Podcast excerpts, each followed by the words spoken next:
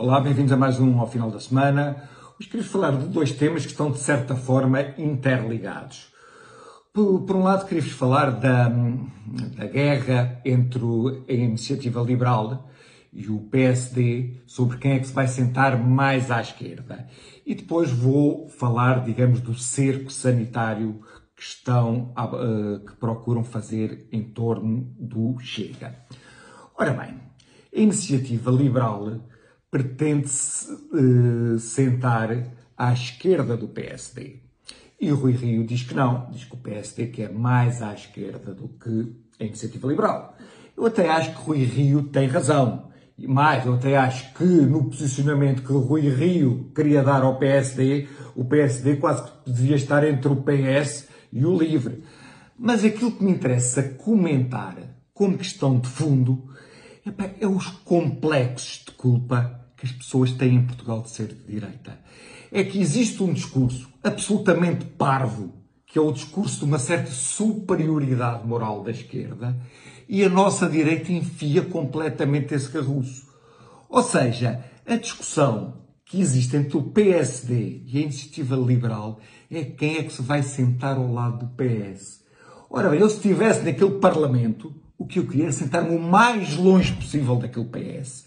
Marcar que era completamente diferente deles. Esse sim seria o meu objetivo.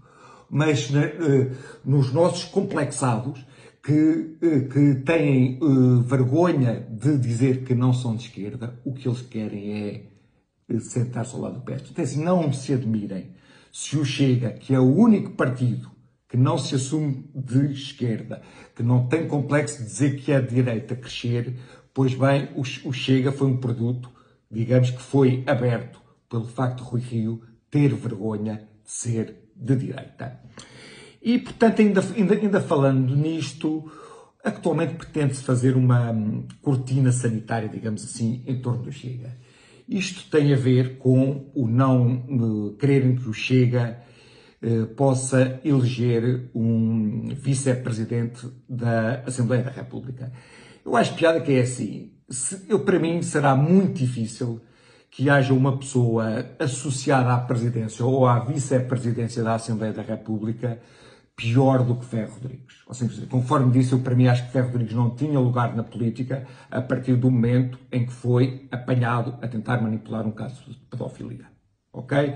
Portanto, e agora estão todos muito preocupados que se calhar numa vice-presidência, para que é um lugar que eu aposto que a maior parte dos portugueses nem sabia que acontecia, nessa vice-presidência onde já tiveram marxistas-leninistas, onde já tiveram um, um trotskistas do, o, portanto, do Bloco de Esquerda, agora estão todos muito preocupados e querem subverter as regras da democracia para não deixar que esteja uma pessoa do Chega.